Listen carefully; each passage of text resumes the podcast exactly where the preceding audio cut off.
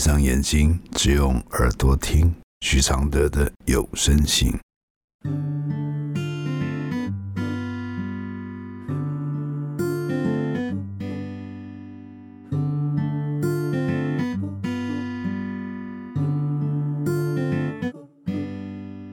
雨落在车窗的金黄，像当初你在我心上，是两颗星球的碰撞，目眩目盲。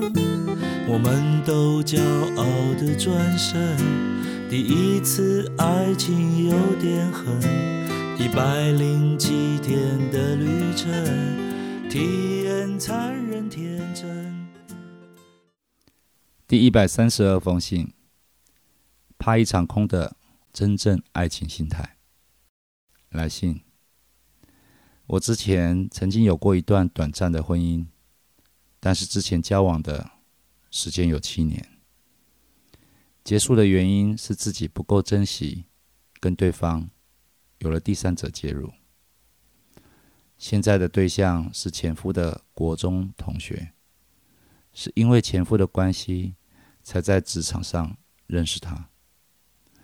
一开始，因为我有前夫，而他也有稳定交往三年的女友，这个女友我也认识，所以我们根本没有想过彼此有发展的可能。但是因为我离婚之后，在公事私事都对他产生依赖，所以进而就发展成超过伙伴的关系。我第一次这么认定一个男生，觉得他是命中注定的缘分。两个月前，他女友发现我们的事情，虽然难过，但不肯放手，只想挽回。他原本跟他女友交往很稳定，有可能会步入婚姻，但是现在他说，因为我，他不可能跟那个女生结婚了。他也跟那个女生表明不可能结婚了。但他觉得那女生三年来没做错什么，他狠不下心把她赶出去。我觉得他是不想当坏人，想用折磨的方式让女生自己走，想用两人相处上的问题提分手，而不想用第三者的理由结束他们的关系。他跟我说，他们的感觉已经变了，说分手需要时间。说他有在处理，他在我身边的时候，我都觉得很幸福、很快乐。但是，只要知道他是在他身边的时候，我就会很没安全感。我很努力地不用吵闹的方式去逼他，但是又很怕等到最后还是一场空。我不知道该怎么拿捏我们的相处。我知道这是一场赌注，但有时心情的起起伏伏会让我很痛苦。想请老师给我一些建议。我的回复是：当你们三人从无意变有心的一路转折，谁都感到意外的结果，本来是很爱情也很人生的。但当你们意识到有个对手，不管你们谁让谁不让，事情终会有更进一步的结果。只是你会忽略这个意识会魔化你们心中的某些欲望。原本没那么急着要的东西，你加倍用力掌握；原本没有那么需要的东西，也可能变得不得不要。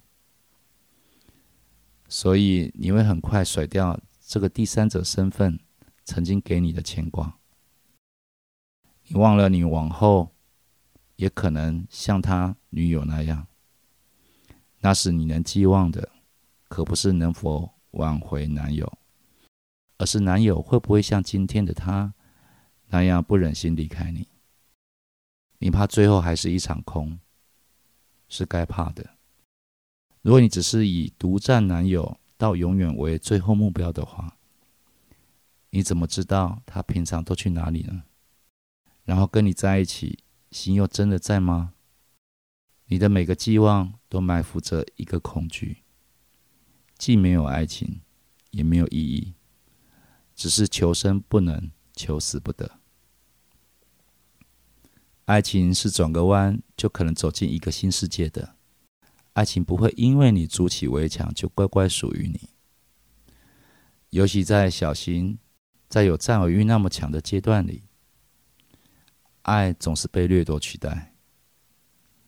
你的每一次积极，都有可能造成你们的冲突，还不小心流露可怕的嘴脸。难道要变成他的女友的真公身份？你才有安全感吗？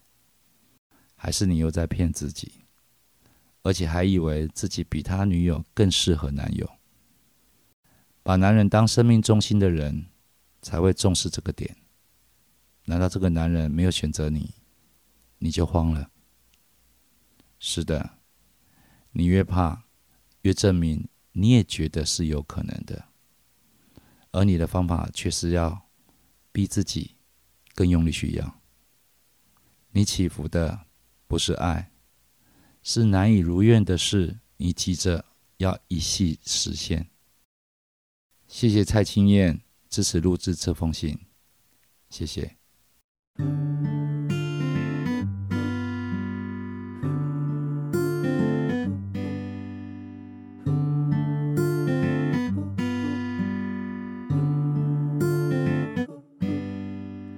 落在车窗的金黄，像当初你在我心上，是两颗星球的碰撞，目眩目盲。我们都骄傲的转身，第一次爱情有点狠，一百零七天的旅程，体验残忍天真。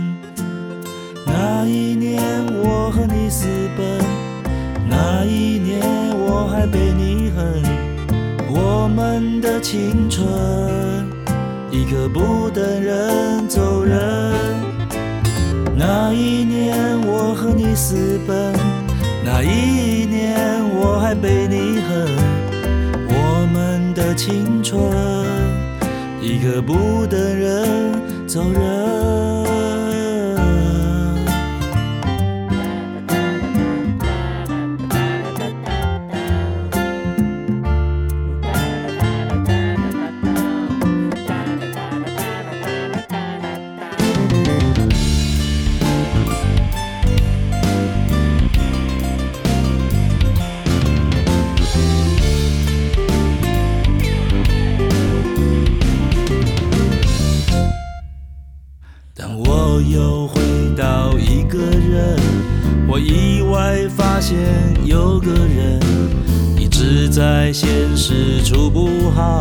却在思念听话乖巧。那一年我爱上别人，那一年你辛苦的等，所谓的永恒，原来是个梦梦呢。那一年我爱上别人，那一年你辛苦的等。所谓的永恒，是个梦梦呢。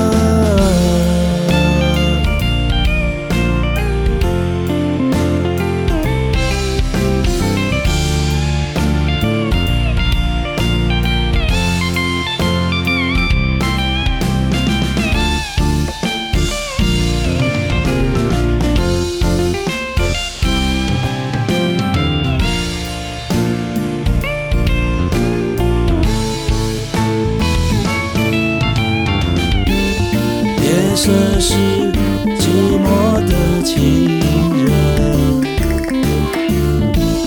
他让人想要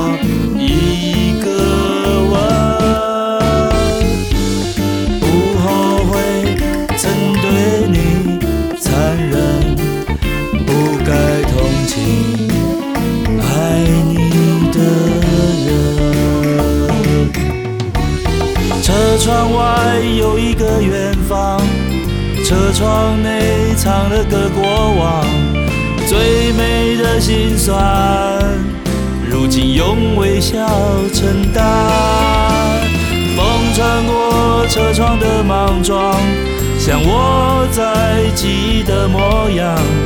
你还是像从前一样，在我心上被我典藏。